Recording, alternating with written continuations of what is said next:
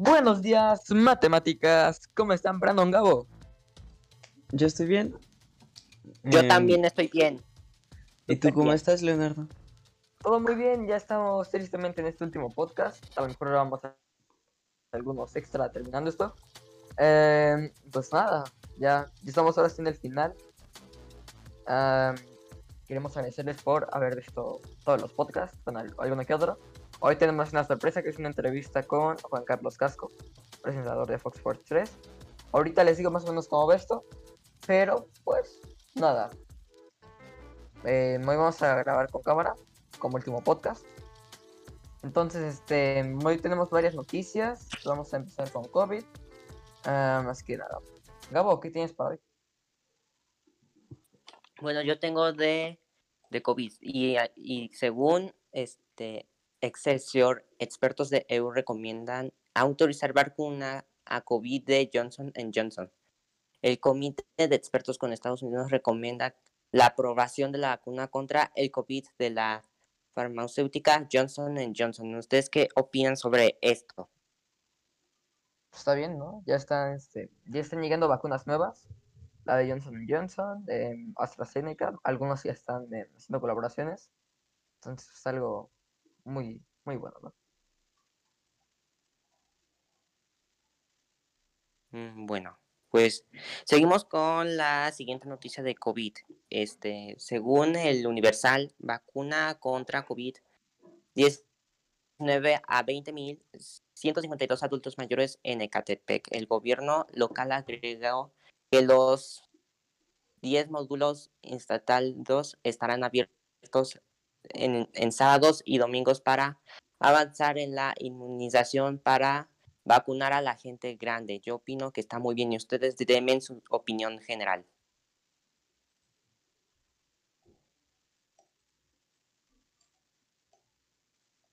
Pues está, está muy bien. Que ya empiecen a- vacunar a los personas mayores. Eh, ya, ya están, eh, por así que en fase de vacunación aquí en Ecatepec, a lo mejor próximamente aquí en Nesa. Entonces, pues nada, tenemos que, que, este, esperarnos a que llegue acá.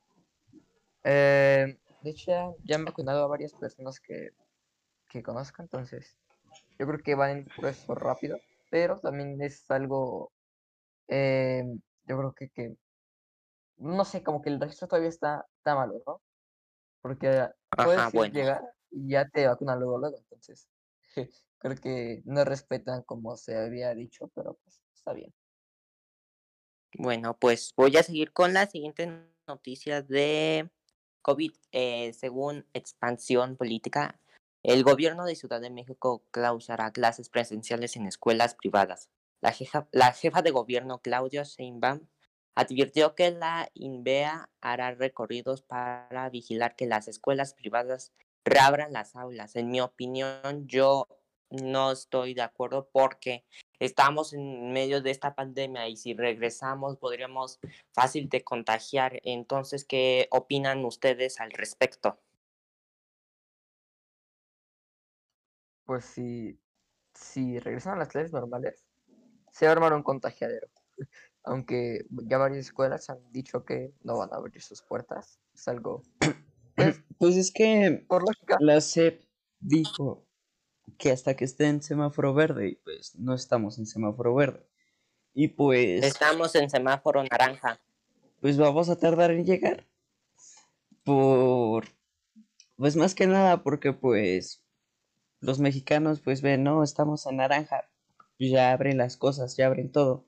Pues dicen, pues ya estamos bien, vamos a salir. Y pues se Sí. vuelve a poner en rojo, que ya pasó una vez. ¿Por qué no podría pasar otra vez? Básicamente Pues sí. aquí. A los mexicanos nos vale, para ser honesto. O sea, es- ya es cultura esto que nos vale todo.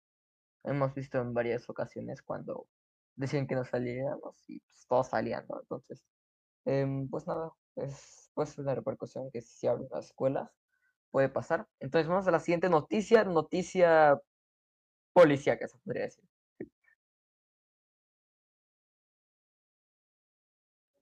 ¿Qué tienes de noticia, Brandon? Pues Eh, al parecer detuvieron a un youtuber. Em, se llama Rix en la plataforma. Yo a lo mejor he oído hablar de él o a lo mejor ya hasta lo he visto en algún lado. Pero no sé. El chiste es que lo detuvieron por posible violación. Pero en eso están. En ver si sí es inocente o no. Porque pues no, no lo van a meter solo porque pues haya sido posible violación. No lo van a meter a la cárcel por... Pero, ¿y qué hizo? ¿Qué más hizo de ese youtuber malo? Pues, pues Pues nada más eso. Pues sí, fue lo que fue- hizo. Fue... Pues eso es lo... Violación. Tentativa más que nada. O sea, no se sabe con exactitud si, si lo hizo o no. Pero... eh, eso están investigando. Mira, te soy honesto, cuando se, bueno, cuando la youtuber que denunció en Nat Campos sacó su video, en unas varias historias que fueron un buen que sacó Rix, básicamente se echaba la culpa porque estuvo todo el tiempo disculpándose, que, pues ya sabes, ¿no? Lo que normalmente se diría. Y ahorita lo, lo- lo detuvo la policía y pues, quién sabe qué es lo que vaya a pasar porque no hay, no hay pruebas, pero pues el youtuber se echó de cabeza, ¿no? Con lo que dijo.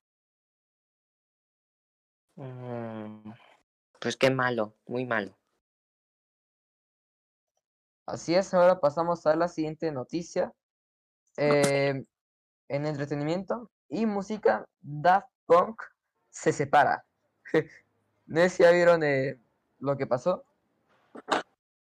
Eh, básicamente ya en un comunicado y en que, que sacaron, anunciaron que pues ya no iban a estar juntos.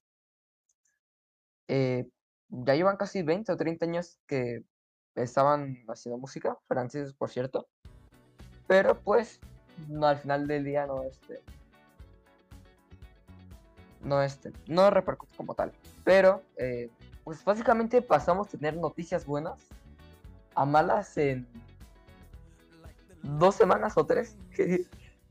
Eh, pues nada, Daft Punk se separa. No sé qué, cómo lo ven ustedes. Pues porque según, porque no es posible que se separen si llevan 30 años. Eso es lo que no me quedó claro, que por qué se separaron. Pues, Pues no sé por qué lo hayan hecho. pues, pues yo... Pues es que su estilo de música ahorita ya no... Ya no está muy... Ya no se vende tanto como antes. Más que nada por... Por lo que escuchan los jóvenes de ahora. O sea, a mí sí me gusta Daft Punk y eso. Pero pues... No es para todos. Así es, pues les digo, en dos noticias pasamos a tener, en dos noticias, en dos semanas pasamos a tener noticias malas de Daft Punk. Primero, Daft Punk eh, no estuvo en el Super Bowl con The Weeknd y toda la gente lo quería. Luego, Daft Punk se separa. pues nada, se quedan ellos afuera en este mundo de la música ahora. Y pues nada, vamos a la siguiente. ¿Qué tienes, Gabo, de Marte? Ah, bueno, pues yo tengo de Marte que según BC New Mundo, la emisión del momento aterrizó aterrizó el robot desde, las, desde Marte. El vehículo explorador perseverante aterrizó con éxito en la superficie de Marte este jueves, siete meses después de salir de la Tierra. Pues yo opino que está muy bien que haya sobrevivido este robot a Marte porque porque hay que porque la NASA siempre tiene que enviar un robot a Marte para checar si todo está bien. ¿Ustedes qué opinen al respecto? Pues no es eso de que Pues yo siempre creo tenga que, que... eh, esto que hizo la NASA es más bien para, para comprobar cómo está la situación allá. Em, se investigaba de agua, de humo, de componentes que tenían anteriormente. Y pues nada, eso es lo que, lo que Aunque pues no es el primer robot que manda. Em, hay varios robots así que pues tal vez ya no tienen batería. Que pues Así es. prácticamente es imposible recuperarlos, así que pues Ok. Eso es lo de Marte. Em, tenemos noticias de em, deportes. Eh, pues nada, la NASCAR hoy empieza en Miami. Hoy sábado que estamos grabando esto porque no se nos había podido. Em, hoy va a haber en Homestead, Miami, les digo, la Xfinity Series a las 3 y media de la tarde. Y mañana domingo, si están viendo esto, em, también habrá NASCAR. Todos traen nuevos liveries, que son nuevos diseños de carros. Em, va a estar genial. Luego, eh, pasando a asuntos un poquito más internacionales. En Arabia Saudita estos últimos dos días, viernes, sábado, ha habido Fórmula E. La de ayer fue la primera carrera nocturna en la historia y la ganó Nick DeVries. Hoy, eh, la mañana que hubo la segunda carrera, aparte de una bandera roja por un terrible accidente de Alex Lynn de la escudería Mahindra Racing, se dice, la verdad es que no puedo confirmar, esta es última hora, ¿eh? Breaking news. Eh, que hubo algún misil interceptado. Sí, dice tragedia evitada. Arabia Saudita interceptó misiles balísticos sobre Ridash durante el Diriyah y Prix. Entonces, eh, es una noticia recién salida del horno, se podría decir. Eh, también, la Fórmula 1 arranca la pretemporada en marzo. Ya estamos a nada. El carro de Sergio Pérez ya se reveló, una joyita. Casi Red Bull no, no varía sus diseños, pero eh, pues le puso el toque mexicano, ¿no? Eh, ya Checo hizo algunas vueltas en Silverstone, muy prometedoras. Y pues nada, eh, esta fue la primera parte de Buenos Días Matemáticas. Vamos ahorita a seguir, pero ahorita regresando porque eh, vamos a poner la entrevista con Juan Carlos Casco de Fox Sports 3. Entonces, pues nada, y ahorita regresamos. Eh, les digo, la entrevista dura casi 40 minutos, tienen que conocer un poquito del tema. Voy a poner aquí un poco de música entre el Inter y ahorita continuamos.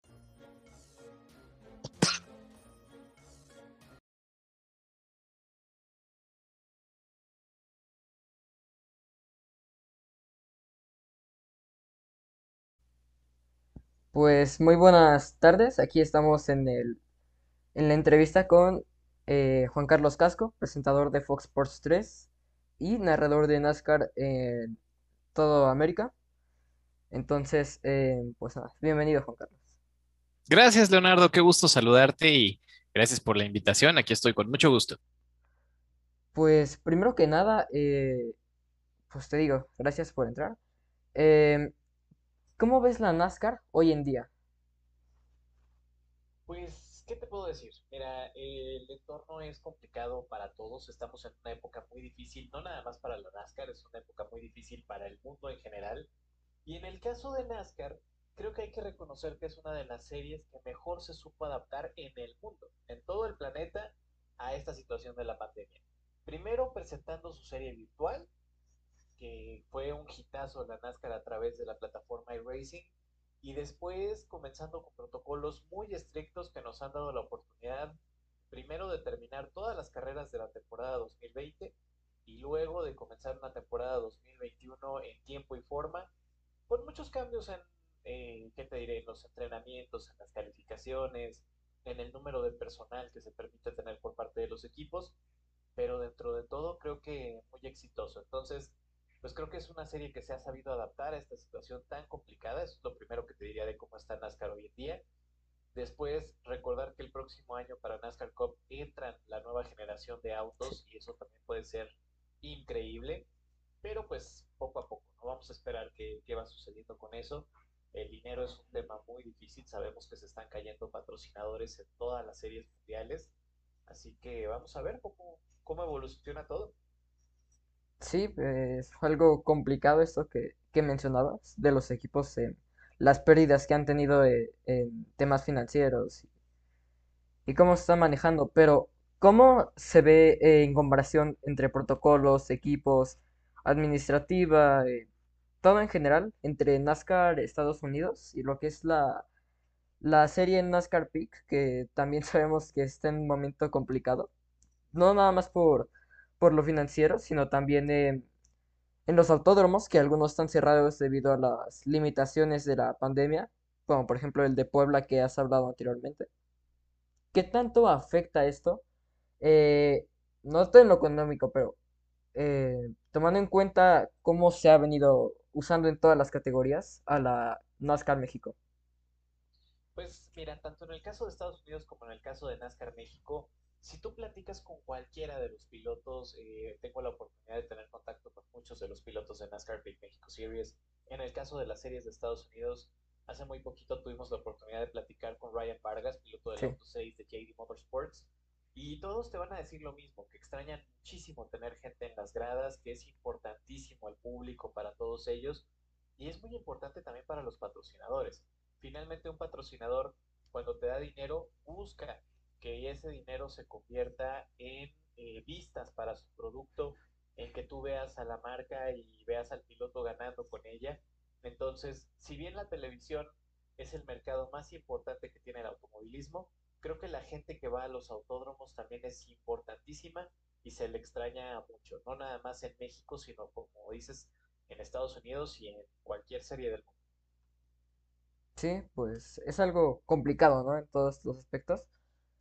Em, ahora, cambiando de tema, ¿cómo, cómo ves en comparación eh, entre pilotos, equipos, lo muy cerrado que han estado últimamente entre categorías? ¿Cuál puede ser la más atractiva este año? Y el próximo entre Gander, Xfinity, incluso la Arca, que tuvo un final increíble cuando, cuando ganó Maxi Gutiérrez, y la Cup. Oye, no, pues muy, muy bien enterado, ¿eh, Leonardo? Eh, yo digo que eh, nosotros tenemos un pequeño dicho ahí entre el pato y yo y entre la producción, y es que las trucks nunca decepcionan. O sea, en las trucks siempre tienes carreras buenas. Es impresionante como eh, hasta alguna que de repente podía parecer aburrida, cuando menos te das cuenta ya se convirtió en caos y destrucción, ¿no? Entonces, es muy interesante, siempre dan cosas muy buenas. Eh, en Xfinity se vienen cosas muy interesantes también cuando vamos a, a ver cómo va evolucionando JD Gibbs. En el caso de eh, Arca, como tú lo decías, Maxi Gutiérrez viene a correr una temporada dentro de la Arca Series East, entonces a la este hay que ponerle mucha atención porque vamos a tener representación mexicana. Pero te digo, si en algún momento a alguien le quieres enseñar del mundo NASCAR, ponle una carrera de trucks, se va a divertir. Sí, sí son muy eh, complejas, tienen bastante diversión, todo termina en caos y destrucción, como bien mencionas. Eh, y aquí otra pregunta.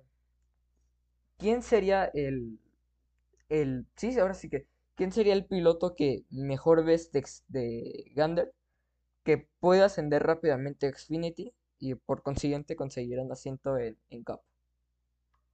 Um, me gusta Zane Smith, por ejemplo, creo que es un piloto joven, es un piloto que tiene posibilidades de crecer. Yo siento que en las trucks, no sé tú qué piensas, pero hay como dos estratos. Los pilotos jóvenes que van a subir y los pilotos que ya encontraron ahí un nicho de oportunidad, que ya son más grandes, que ya son Sí, mayores de 30 años y que ya dijeron, ¿sabes qué? Yo me caso con las trucks, yo ahí me quedo, llámese un Matt Crafton, llámese un Stuart Friesen, llámese sí.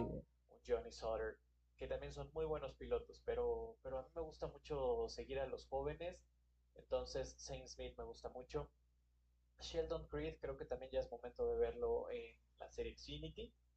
Y vaya, o sea, van a ir llegando y llegando y llegando pilotos y van a ir haciendo las cosas bien.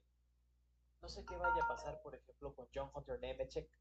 Sí, Nemechek, recordemos, ya viene de estar en NASCAR Cup y pues tuvo esta caída, ¿no? Hasta la serie de las Trucks y otra vez va a tener que reconquistar espacios. Entonces yo espero que, que pueda hacer las cosas bien. Y todavía es un piloto muy joven. John Hunter creo que tiene 24 años. Entonces, de todas formas, sigue siendo muy joven, así que puede hacer las cosas. Pero para comenzar, creo que Zane Smith. Yo no le perdería el ojo. Sí, que nada son pilotos que ya le saben al automovilismo, que ya, que ya ahí se adaptaron, ¿no? Como tal. Hay también pilotos que tienen su propio equipo, como en el caso de Clay Greenfield, y que no ha podido estar por razones de presupuesto en algunas carreras el año pasado.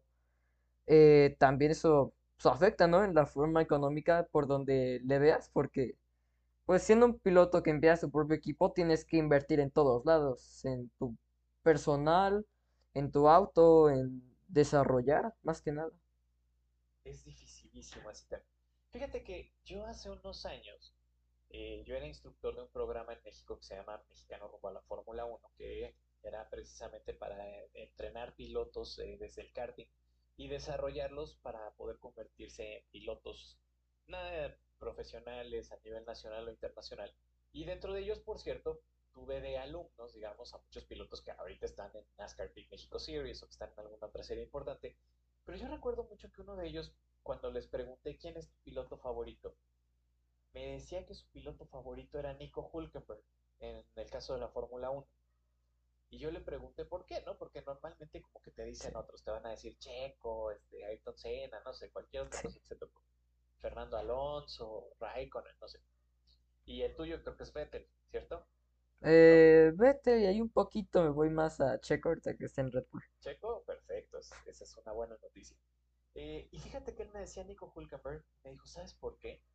Porque él es el último piloto en los últimos tiempos, o el único en los últimos tiempos, que pudo llegar a la Fórmula 1 sin dinero. O sea, que no tenía él como tal dinero, que no era así como supermillonario y que, que pudo llegar con puro talento y, no tanto con una carga importante de patrocinios, ¿no? Y eso se me quedó muy claro, como dices, en el caso de Greenfield y en el caso de otros pilotos. Es muy difícil llegar con puro, con puro talento y no tener dinero.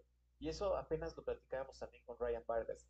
Él incluso ha participado como mecánico, como auxiliar dentro del equipo JD, les ha ayudado que sí con el cronometraje, que sí a mover cosas, y es muy distinto cuando no tienes el background de tanto dinero o el apellido importante o algo así, y que tienes que ir forjando tu camino, así que está interesante. Sí, eh, son grandes pilotos, ¿no? Que últimamente ya han estado decayendo, por ejemplo, Hulkenberg se quedó sin asiento. Eh, otro caso también es el de Alex Albon, que, que tuvo un año fantástico en 2019.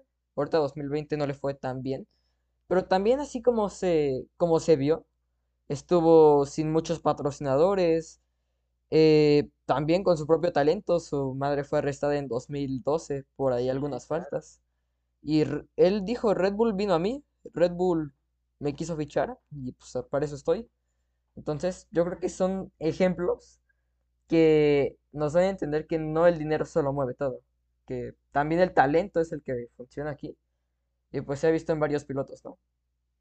Por supuesto que sí. Y esos casos creo que son importantísimos porque son pocos. Cada vez vemos más pay drivers, ¿no? O gente que está pagando por su asiento, especialmente en la Fórmula 1. Cada vez es más notorio. Pero vaya, pues que el talento pague también es importante. Pues sí. Em, retomando la NASCAR, ¿a qué pilotos ves de campeón en las tres categorías que hay? En las tres categorías, veamos. Em, en el caso de las trucks, creo que es que es interesante. Cuando el campeón repite en la misma serie, está obligado a, volver a hacer lo mismo. Entonces, eh, tienes a un Sheldon Creed que va a regresar a hacer las cosas importantísimas, entonces vamos a ver qué pasa con él. Eh, no puedes descartar nunca a Crafton, o sea, Matt Crafton te sorprende siempre y te puede sacar un resultado aunque no te lo esperas.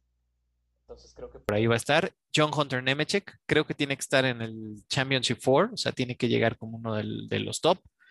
Y vamos a ver, te decía yo de Saint Smith puede ser otra opción interesante. En el caso de Xfinity, creo que la situación es todavía más clara. Austin Sindrick está obligadísimo a repetir, o sea, no hay camino. Sindrick tiene que aplastar prácticamente a todos sus rivales, tiene que llevarse la temporada hasta eso con relativa facilidad. El año pasado estuvo impresionante, la única competencia que tuvo realmente fue Chase Briscoe. Entonces, Yo siento que Cindric está obligado a repetir el campeonato. ¿Quiénes le pueden hacer ahí un poquito de, de mella? Me interesa ver qué puede hacer AJ Almendinger de regreso en una temporada completa. Ya sabemos que, que es, es muy bueno en circuitos y en esta ocasión tenemos siete circuitos dentro de la temporada. Eso pues, le puede garantizar en algún momento el paso a los playoffs. Tenemos también el caso de que AJ Almendinger pues, es un piloto con mucha experiencia y eso le puede valer bien y ya está puntuando de tiempo completo en Xfinity. Eh, me gustaría ver qué puede hacer Noah Gragson, me gustaría ver qué puede hacer Justin Allgaier, por ejemplo, creo que también eh, se merece una buena temporada, pero para mí el que está obligado a ser campeón es en este caso Cindric. Y en el caso de la NASCAR Cup, es una serie muy peleada, pero creo yo que esta tiene que ser la temporada de Denny Hamlin. O sea, por alguna razón, al final las cosas nunca se le dan, pero me gustaría que Denny Hamlin este año pudiera llevarse el campeonato y lo veo posible. ¿eh? Sí, Hamlin es un buen piloto. Como dices, a los. Ahora sí que a los Yogi Racing casi no se le, no se le dieron muy bien eh, las cosas el año pasado. Kyle Busch, que Sí, estuvo para la no es basura. que haya decepcionado, pero sí se, se desea, ¿no? Más de un piloto como, como él, que ha llevado dos campeonatos, que llegó desde 2005, si no estoy mal. Entonces, eh, también de la Xfinity, yo veo mucho crecimiento en Ty Gibbs. Y más con la carrera que Claro. demostró en El detalle el es que Ty Gibbs no puede ser campeón. No está, como no está nominado para correr la temporada completa, al momento de tener los criterios de elegibilidad de playoffs, Ty Gibbs no va a pasar. Ya anunciaron que esta temporada corre 14 carreras más, aparte de la que ya acaba de correr. Entonces no nos va a alcanzar en este caso para Ty Gibbs, pero cuídate el año que entra porque va a llegar a hacer las cosas en grande. Sí, la carrera pasada esta de, de Daytona, Cindric, que ya dices, tiene para ser campeón. Yo lo vi muy complicado y más con ese choque que con AJ Allmendinger. Eh, también Gibbs demostró que no aparte del carro, pero él los adelantó a todos en el último overtime. También es algo destacar de un rookie y más en tu carrera debut. Es algo eh, difícil de querer más que nada. Claro. No, totalmente. Y, y lo hizo en grande y creo que el mundo NASCAR está contento. Llegó un chico muy talentoso que aparte de tener el talento tiene el apellido, o sea, eso también tenemos que mencionarlo. O sea, así como hablábamos de pilotos que llegan con un background importante de dinero, bueno, pues en este caso Ty Gibbs llega con un apellido importantísimo y desde este momento sabemos que en algún instante le van a dar un asiento en COP, ¿no? Entonces, Sí. nada más es ir trabajando poco a poco. En el caso de la pandemia, eh, aparte de los patrocinadores y que decae muchísimo, como el carro de Sheldon Creed, que se, que se hablaba el viernes, Sí, sí, sí. eh, ¿hasta qué punto puede llegar esto? Pues hasta el punto de que hay equipos eh, o hay pilotos que anunciaron temporadas sabáticas. En el caso de México, por ejemplo, te podría platicar de Jake Cosío. Jake este año pasado nada más corrió de forma temporal, no corrió muchas de las fechas. eh, Si no recuerdo, debe de haber corrido 3 de 12 o 4 de 12. Y esto es por lo mismo, porque su patrocinador, el acuerdo que tenían, pues era para tener gente en las gradas y no fue nada fácil. Eh, pilotos que se quedaron de repente sin asiento, como José Luis Ramírez, que también es muy talentoso y que no tuvo cómo, cómo competir. En el caso de las series internacionales, eh, pues también muchos proyectos que se fueron cortando y que no se van a poder desarrollar de igual forma, ¿no? Parece que se está recuperando la situación, esperemos que sea pronto, pero yo no quisiera ver ese caso de pilotos que se quedaron sin asiento o de equipos que tuvieron que cerrar la puerta. Sí, es complicado, ¿no? Que algún equipo, algún piloto que tenga potencial tenga que eh, cerrar de esta manera, ¿no? Em, otra cuestión que se ha eh, dado, se podría decir, es de que hay pilotos que ese es su, su último año, ¿no? Se podría decir, o algunos que ya se retiran por temporadas, por dinero, o etcétera. Pero ¿qué pilotos pueden ser los que peligran su asiento? Pues hay Eh, un, Carlos. hay un piloto que, que ya sabemos que ya no tiene asiento para el año que entra y es Mati Benedetto. O sea, Di Sí, Burrito ya no tiene asiento. O sea, en este momento ya sabemos que su asiento para el año que entra es de Austin Cindric. Entonces, pues Mati Benedetto tiene que ir pensando ya en qué es lo que va a suceder, en cómo va a ganarse otro asiento. Es un piloto muy talentoso. O sea, creo que, que vale la pena que alguien más lo busque y yo creo que va a ser bajo el ala de, Ford. Vamos a ver qué puede hacer ahí este Mati Benedetto, pero me gustaría que, que continúe de forma consistente. De ahí, eh, ¿qué te gusta? Ryan Newman, yo creo que ya va llegando también la hora de que ese asiento se, se cambie de persona. Ryan Newman aún así es un pilotazo y hace las cosas muy bien, pero sobre todo después del accidente del, del año pasado, yo creo que cuando tienes un accidente tan grave, empiezas a poner tu vida en perspectiva un poquito, ¿no? Y dices, creo que ya es momento de, de retirarme por mi familia o por lo que tú quieras, así como Jimmy Johnson en su momento lo anunció y dijo, yo me retiro sí, por mis hijas, pues puede ser, ¿eh? sí, al igual que Grosjean, simplemente que Fórmula 1, su gran accidente. Eh, en indicar ya se anunció que estará, pero sí, sin óvalos, para más cuidado. Igual que Jimmy. Sí, también Jimmy Johnson. Eh, yo creo que Matt Di Benedetto tiene todavía potencial para alcanzar algún equipo el próximo año. Checo Pérez demostró eso, simplemente. Cuando se quedaba sin equipo en Aston Martin, que ahora es, eh, hacer muy buenas carreras e incluso quedar en los primeros. Yo creo que Matt Di Benedetto puede lograr eso con buen, eh, con buen carro y aprovechando de Big Rex, de los, todos los Big Ones que haya, ¿no? Problemas en motor, como se ha visto mucho el año pasado, pinchazos, overtimes incluso que, que son muy cardiásticos al final. Cardiáticos, Sí, sí, cardíacos. sí. Eh, te entendí, no te preocupes. Sí, yo creo que es aprovechar de repente cuando se dan esas condiciones irregulares, ¿no? Y en el caso de Checo, Checo lo que dio fue un gran golpe de autoridad, o sea, les enseñó a la gente que está ahí por talento.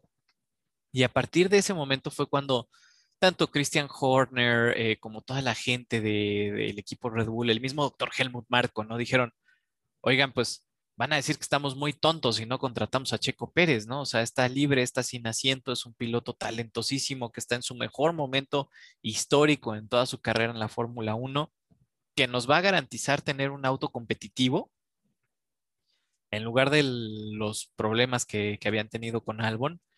Entonces, pues creo que ellos mismos dijeron, no podemos dejar que nos vean así, ¿no? Como que estos tontos de, de Red Bull que hicieron al no contratarlo aun y cuando Red Bull tiene muy marcado el, el programa de desarrollo de pilotos jóvenes, pero pues si te das cuenta, el último graduado es Yuki Tsunoda sí, y todavía Yuki no estaba para subirlo a Fórmula 1 al equipo grande, ¿no? Entonces, creo que lo hicieron bien. Saben también que a Checo ya no le queda tanto tiempo en los equipos top de la categoría. Seguramente a Checo le quedarán unos dos o tres años todavía con este nivel que tiene. De ahí tal vez podrá co- colocarse en algún equipo chico, no lo sé, pero, pero vaya, están aprovechando a un Checo en su mejor momento histórico y yo estoy seguro que al menos este año tiene que ganar una carrera. Yo no sé tú qué opinas, Leo. sí, sí una victoria o algunos podios, pero aportar para también, como dices, dar un golpe de autoridad, pero ahora Mercedes, porque no, no, nunca lo han derrotado en esta era híbrida, cambia la regularización de motores, el fondo ¿Te plano, que incluso? Toto Wolff mencionó que tenían problemas. Entonces yo creo que va a ser una temporada un poquito más interesante.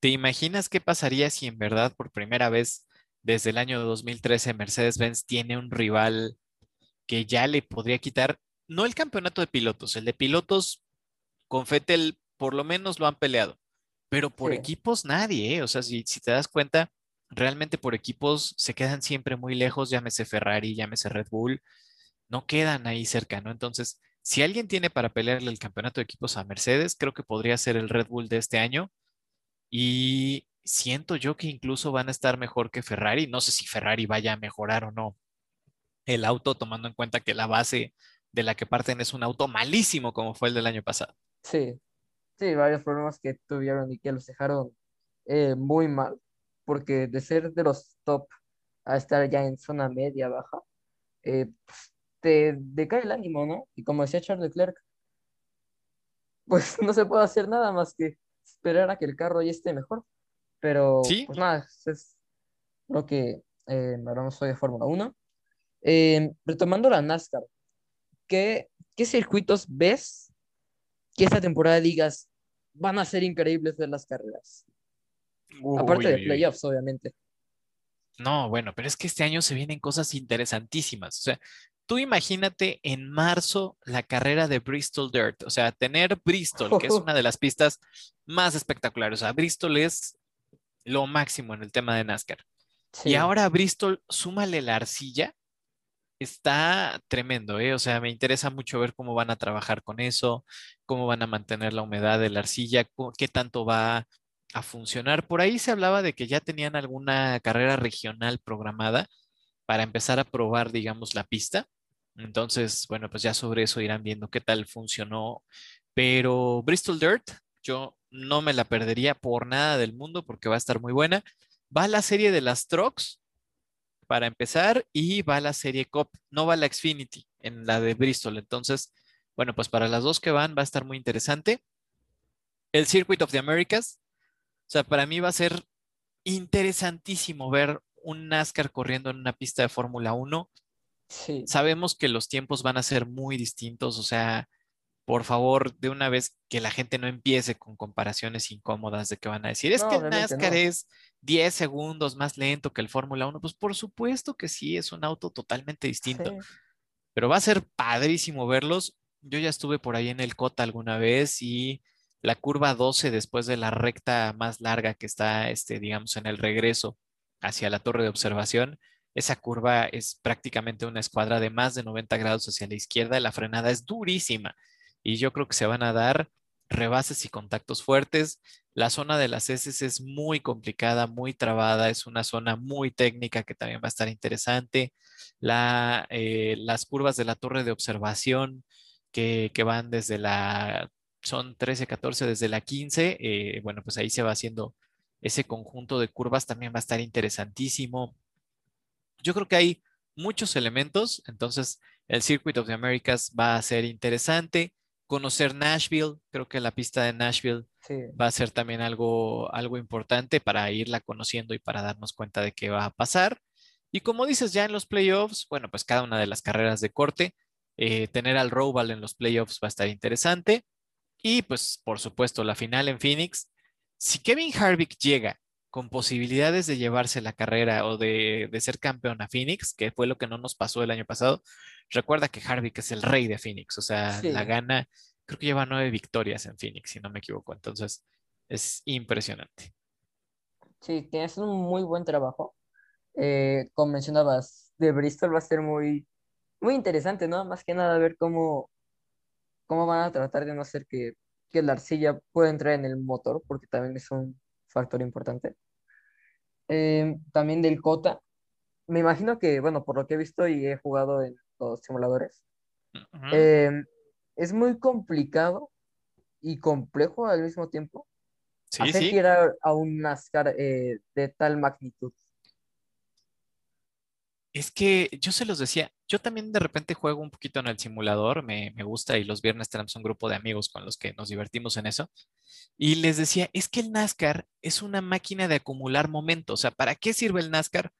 Para mantener esa inercia y ir más rápido, más rápido, más rápido en óvalos, ¿no? Entonces, cambias la perspectiva del NASCAR completamente, lo metes a una pista y ahí cambia por completo. O sea, tienes que hacer frenar un auto pesadísimo, un auto de 1500 kilogramos, 1600, y lo tienes que hacer frenar con cuatro discos que si tú los ves, son realmente pequeños. O sea, no es un disco tan grande como podríamos esperar, aun y cuando tengan una gran cantidad de pistones para hacer presión, lo que tú quieras.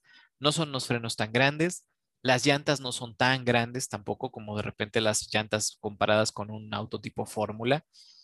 Así que son, y no tienen electrónica de nada, o sea, a duras penas tienen computadora, ¿no? Entonces, El NASCAR es una máquina muy distinta, es un auto completamente indócil. Tú pones tantito la potencia y se te trompea para todos lados. Así que yo creo que va a estar interesante. Eh, sí.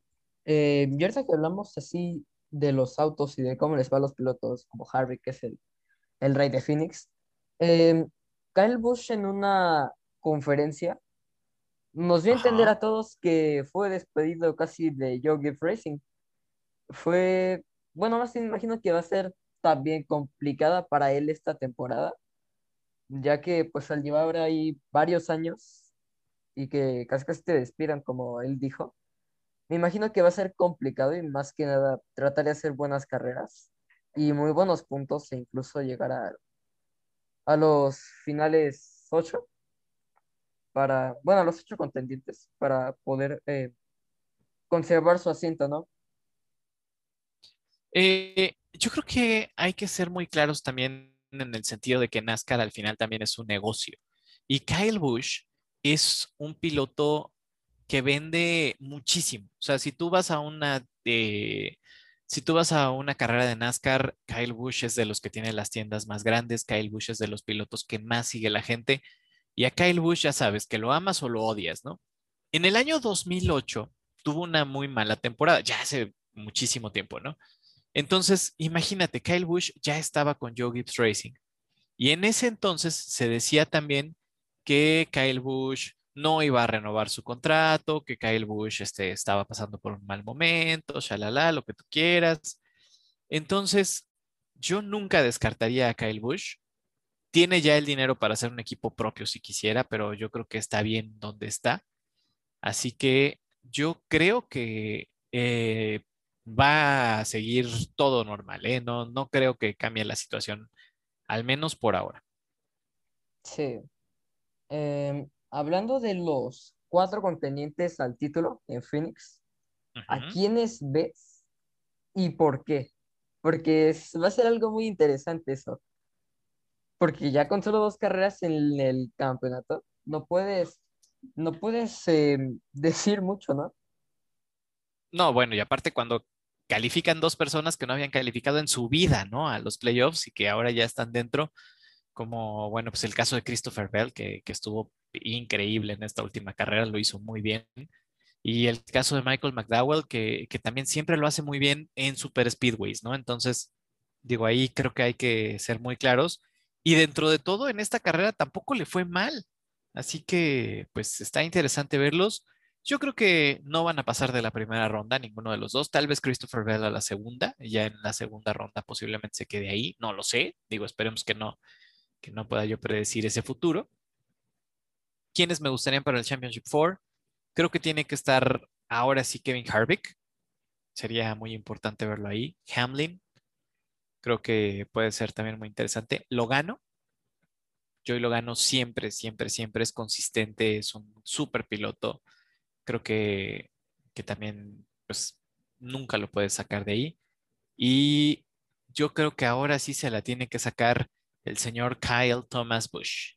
Sí, sí, yo creo que de Kyle y Logano son pilotos que llevan ahí en la, en la NASCAR muchos años, pero que al final del día no se les dan bien las cosas. De, de Logano simplemente Daytona, que a nada de ganar, pierde la carrera con un gran accidente. Por su compañero de equipo, que es Brad Keselowski. Eh, de Hamlin yo creo que sí, ya también es hora, ¿no? De que le, de que le llegue un campeonato. De Bush también ya, yo creo que es hora de, de lograr una buena temporada después de cinco, sí, cuatro o cinco años sin ser campeón. Y Harvick, que también ya es un, un experto en la categoría desde 2001, si no estoy mal. Pero pues también tenemos que ver el rendimiento apenas con dos carreras que han sido en un Super Speedway y un Road Course. También falta la en los Speedways normales, que este fin de semana viene en Miami. Entonces, Sí, las pistas de que, 1.5 millas definen todo, ¿no? sí. Y pues también otra última cuestión, ya nada de terminar. No te preocupes. Eh, ¿qué pilotos de NASCAR Peak México Series, otra vez retomando la categoría, po- podrías ver en un futuro en NASCAR Estados Unidos? Bueno, pues ahorita ya estamos viendo a Max Gutiérrez que, que va por ahí con un apoyo de escudería Telmex. Creo que todos tenemos ganas de ver a Rubén García Jr. Rubén es impresionante, también es súper talentoso. Eh, las cosas con lo que no se le han dado es con los patrocinios, pero yo creo que el talento lo tiene, así como Rubén Robelo. De repente, el, el problema ahora con Junior y con Robelo es que ya empiezan a tener más edad de la que deberías para consolidar un proyecto de piloto joven en NASCAR. Por eso creo que es un gran acierto el que está teniendo, eh, bueno, pues Escudería Telmex, Jimmy Morales, Carlos Slim, para mandar a Max Gutiérrez a correr allá en Estados Unidos. Es un piloto talentosísimo, corre desde los cuatro años. Es un piloto que, que conoce bien su negocio en la categoría Challenge, platicando con él, me decía, bueno, es que yo empiezo lento, o sea, yo empiezo cuidando el coche, cuidando el coche, manteniéndome y al final es cuando me les dejo ir con todo, ¿no? Sí, Entonces, yo creo que es un piloto que sabe muy bien lo que tiene que hacer. Eh, me gusta el proyecto que trae ahorita Max, pero vaya, de los consolidados creo que sería importantísimo que ya se dé pronto una oportunidad para Rubén García Jr. Yo creo que si lo subes a un equipo competitivo de trucks, inmediatamente, o sea, desde el momento uno, Rubén García Jr. podría estar dentro de un top 10. Y, Sí. y creo que una muestra es que, no sé si te acuerdas que dentro de la serie de iRacing, él corrió por los lugares open y calificó con los pilotos de COP. Entonces, pues no es este, cosa fácil. Y Rubén García Jr. estuvo ahí. ok, entonces mm, será de verlo, ¿no? Que, Ojalá. que por fin pueda, pueda tener alguna, algún tipo de suerte, se podría decir, para entrar a algún equipo. Sí, sí, sí. Eh, Esperemos que sí. Hablando de, de otro mexicano, Daniel Suárez, esta temporada hemos escuchado todos que tiene potencial, un equipo nuevo, eh, ahora sí que algo con qué luchar, ¿no? ¿Cómo ves a Daniel Suárez durante esta temporada? Bien. Eh, él lo dijo y creo que no lo dijo nada más al aire. Está ante una de las mejores oportunidades que tiene en su carrera. Si bien el equipo se llama Trackhouse Racing y está relacionado con Justin Marks y está relacionado con Pitbull y ya tú sabes y no sé qué y vale y todo lo que quieras, creo que es muy importante verlo desde otro contexto. Ya en el contexto de carreras, que se ve que tú le sabes mucho al tema. Recordemos que él tiene un auto de Richard Childress, o sea, su auto prácticamente es un auto más del equipo de Richard Childress, tiene la asesoría de eh, equipo de Richard Childress, el motor es un ECR engine, que es un motor de los que fabrican para Richard Childress por parte de Chevrolet. Entonces, creo que tiene un auto donde al menos sabemos que el equipo de Richard Childress tiene esa tendencia a ser de repente eh, un poquito inconsistente en algunas cosas. De repente lo ves muy bien y hay veces que lo ves en las posiciones, o sea, hay veces que lo ves peleando el top 5 y hay veces que lo ves peleando de la posición 15 para atrás. Es un equipo que de repente yo siento que le pasa eso, pero Daniel es un piloto joven, es un piloto talentoso, es un piloto que también hace las cosas muy bien. Lo vimos ahorita en el circuito permanente, arrancando prácticamente de la última posición, o casi de la última, ¿no? Porque arrancó muy atrás. Empezó a remontar, a remontar, a remontar, y prácticamente escaló 20 posiciones. Entonces no es cosa fácil. Y yo creo que, que puede hacer cosas interesantes.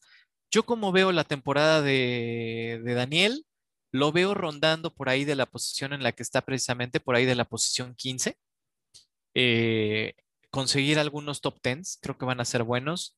Y en algún momento con un poquito de que se conjunten las cosas y que salga todo bien, algunos top 5. O sea, creo que, que podría ir por unos dos o tres top 5, por otros dos o tres o cuatro tal vez top 10 y de ahí mantenerse creo que entre la 10, la 15, lo peor que le podríamos ver, yo creo que de la 20 no va para atrás, o sea, creo que no más que la 20, de la 20 hacia adelante. Así es. eh, también hay que echarle un ojo a Daniel Suárez, que tiene ahora sí con qué competir. Sí. Eh, hablando sobre también la presencia de las mujeres que últimamente está eh, fuerte en la NASCAR. En Xfinity ya hemos visto a Natalie Decker, que no tuvo una muy buena carrera el sábado. El viernes, pues ya hay más, ¿no? Que se podría decir. Ahí vemos a, a Haley Deegan en las Muy bien. trucks. y a Jennifer Jacob, pero ¿en qué momento podría ascender alguien a Cup y lograr algo como lo que hizo Danica Patrick en sus tiempos? Creo que lo platicamos y yo estoy seguro que nos escuchaste en la primera de las trucks. La piloto que está encaminada a que algo así suceda es Hailey Digan, o sea, es la que sigue. Detrás de ella viene Gracie Trotter. Creo que Gracie Trotter, que también la puedes buscar por ahí como viene de las series menores, también tiene el talento y, y creo que va a tener los apoyos para llegar. Pero Hailey Digan tiene todo. Mira, es, es una piloto talentosa, eso es muy importante.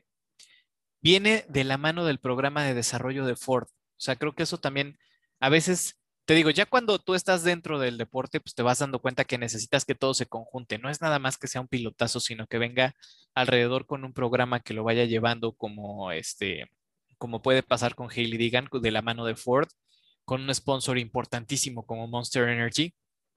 Entonces, creo que ella está encaminada a que algo así suceda y vamos a ver qué, qué pasa. Pero Hailey Digan está eh, en la posibilidad de ganar una carrera por lo menos este año. Si no es que dos o tres, creo que puede suceder. De ahí yo creo que Ford la va a mantener, no sé si un año más en las trucks. Seguramente la van a subir a Xfinity. Eventualmente darle igual unas dos temporadas de Xfinity. Y yo creo que Hailey Digan es la siguiente mujer que va a llegar a la Serie Cup. Aún y cuando tenemos a Natalie Decker ahorita ya corriendo seis carreras de Xfinity, ya está firmada para correr seis, de las cuales una ya fue el, el Road Course de Daytona, que le fue muy mal, pero hay, hay, que mencionarlo también, no fue por culpa de ella, o sea, normalmente la gente se No. le va encima, no, esta es este, Natalie Grecker y este, se dedica a los choques y no sé qué. En esta ocasión no fue culpa de ella, No, eh, una pena que nada más corrió, si no me equivoco, las primeras cuatro vueltas, este, o las primeras cinco, y de ahí se tuvo que retirar. Entonces, vamos a ver qué pasa. Natalie Decker me cae muy bien, pero yo creo que no, no va a llegar a, a COP. El caso que hay que tener muy en cuenta es el de Hailey Digan. sí, como dices, tiene todo, tiene muy buen equipo, muy buen carro, muy buen patrocinador que ha estado en todas las categorías. Claro, Y pues nada, yo creo que eso es todo. Eh, muchas gracias por, por tu atención y por el tiempo eh, a este podcast. Eh, y pues muchas gracias. Al contrario, Leonardo, muchas gracias a ti por la invitación y déjame decirte algo, te felicito. Sabes muchísimo de automovilismo, se ve que eres la enciclopedia del motorsport, entonces eso me da mucho gusto compartir con gente como tú. Muchas gracias por la invitación. Saludos a todos tus podcast escuchas, que seguramente están por aquí. Muchos, muchos saludos y muchas gracias. Y recuerden, nos vemos en las transmisiones de NASCAR Peak México Series, de NASCAR Camping World Truck Series y de NASCAR Xfinity Series a través de la pantalla de Fox Sports 3.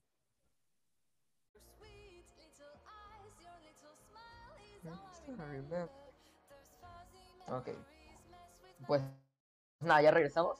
Espero, espero que les haya gustado esa entrevista con Juan Carlos Casco. Les digo, em, a lo mejor no son tan, tan seguidores del tema, pero em, ahí hay algo de, sí, de física en los carros. Es lo complicado que es hacer girar un NASCAR en la pista del Cota, como eh, dijimos. Em, entonces, sigamos con la PlayStation 5. ¿Qué tienes, Brandon?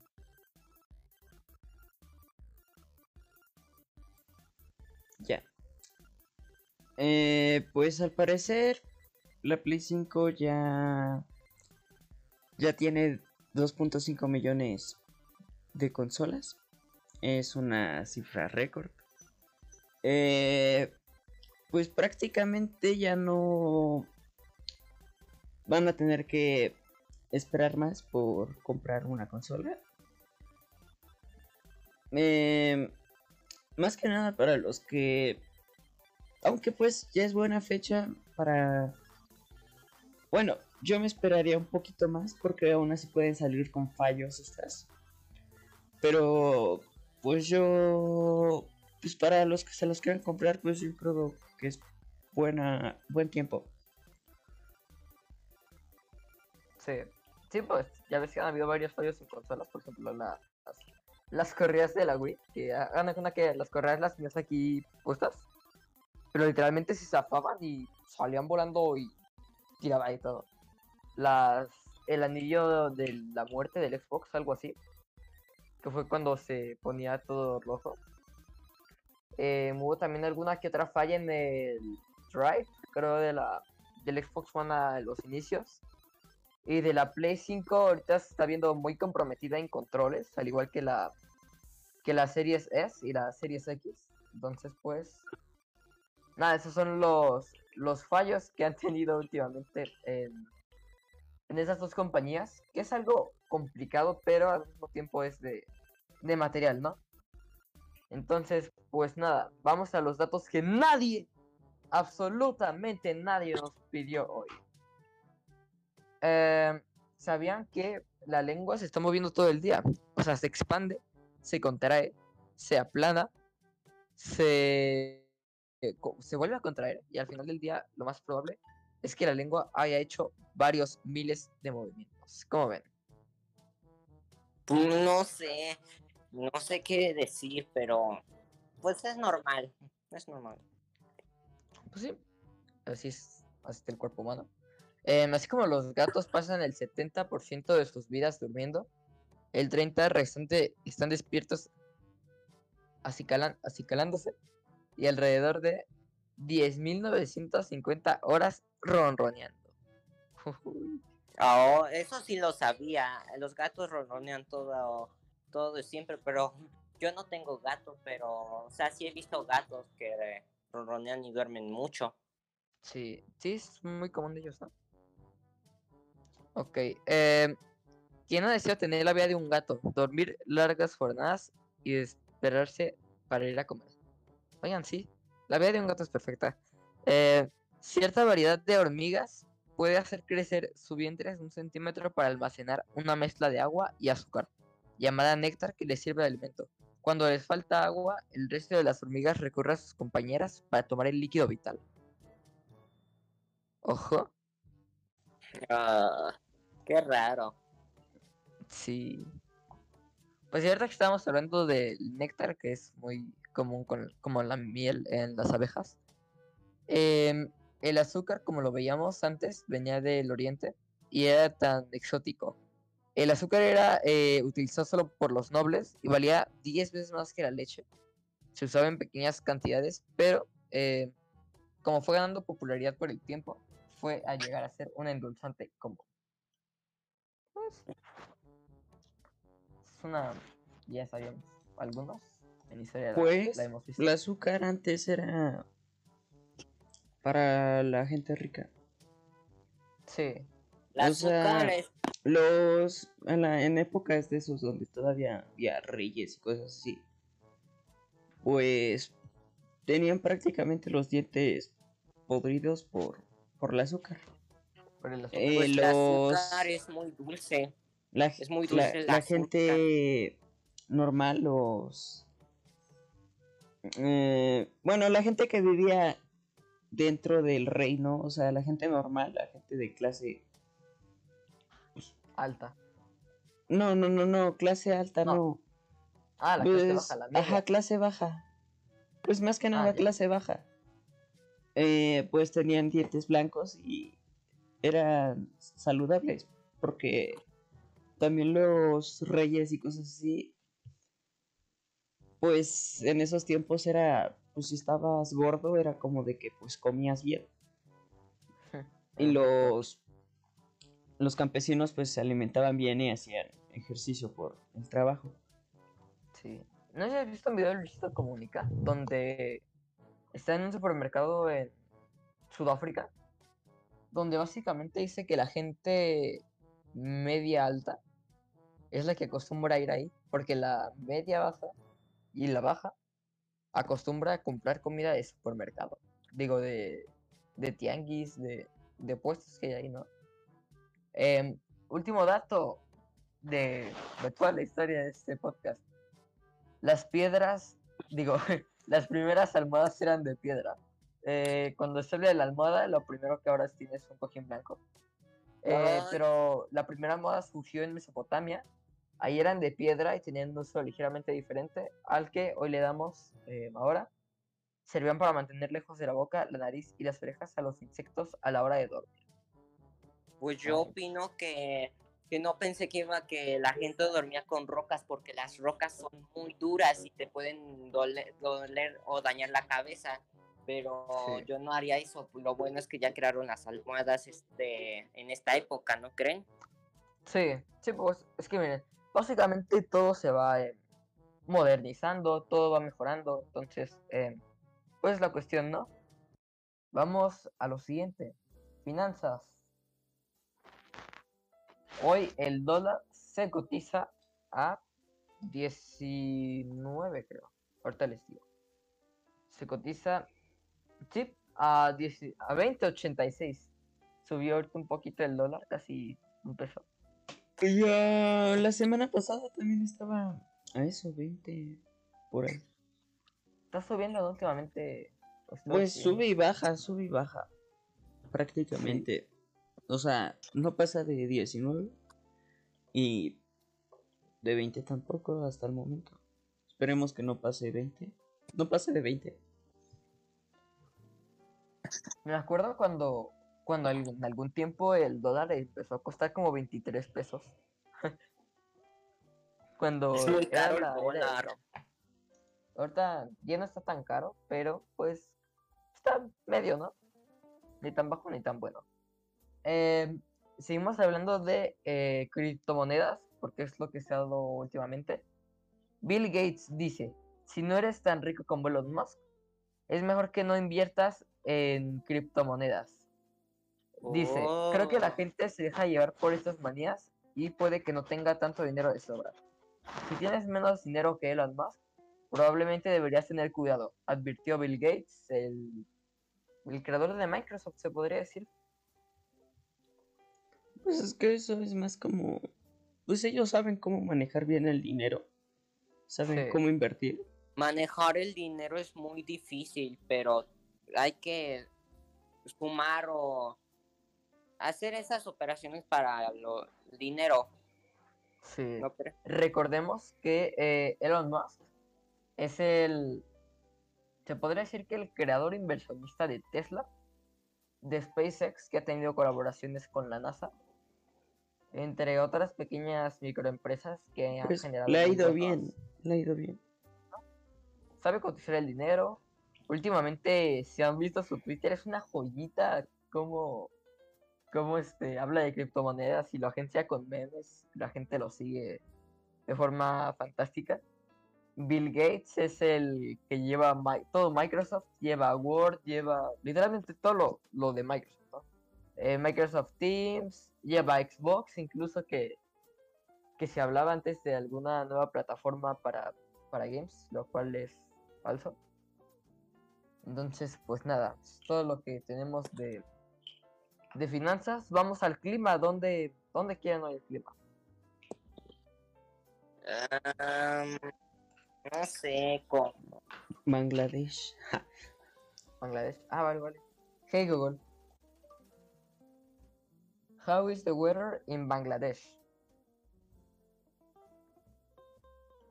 Currently in Dhaka, it's 24 degrees with haze.